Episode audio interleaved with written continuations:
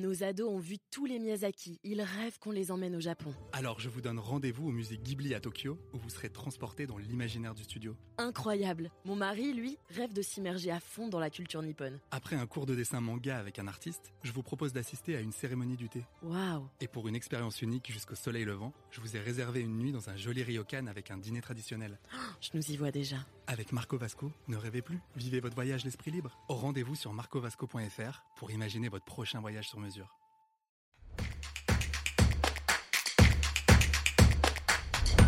Mon voisin n'entretient pas son jardin et ses arbustes envahissent le mien.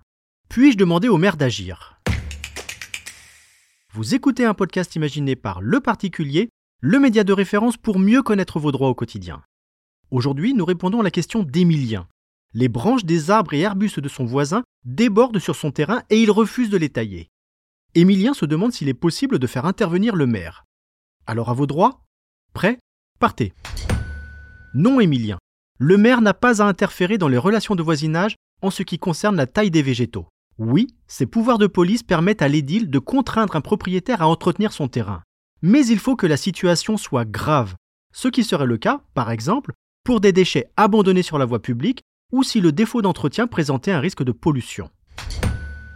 Dans votre cas, si une première démarche amiable ne donne pas de résultat, écrivez à votre voisin.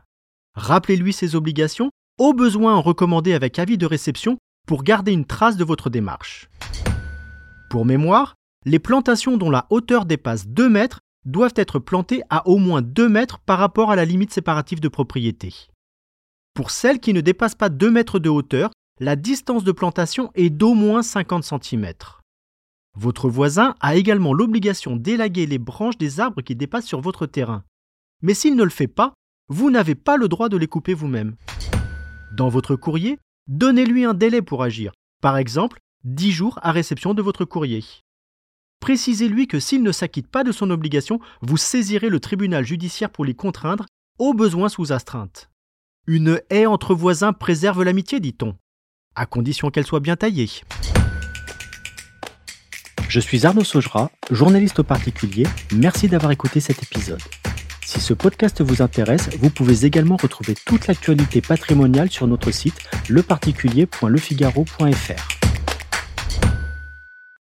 Nos ados ont vu tous les Miyazaki. Ils rêvent qu'on les emmène au Japon. Alors je vous donne rendez-vous au musée Ghibli à Tokyo, où vous serez transporté dans l'imaginaire du studio. Incroyable. Mon mari, lui, rêve de s'immerger à fond dans la culture nippone. Après un cours de dessin manga avec un artiste, je vous propose d'assister à une cérémonie du thé. Waouh. Et pour une expérience unique jusqu'au soleil levant, je vous ai réservé une nuit dans un joli ryokan avec un dîner traditionnel. Je nous y vois déjà. Avec Marco Vasco, ne rêvez plus, vivez votre voyage l'esprit libre. Au rendez-vous sur marcovasco.fr pour imaginer votre prochain voyage sur mesure.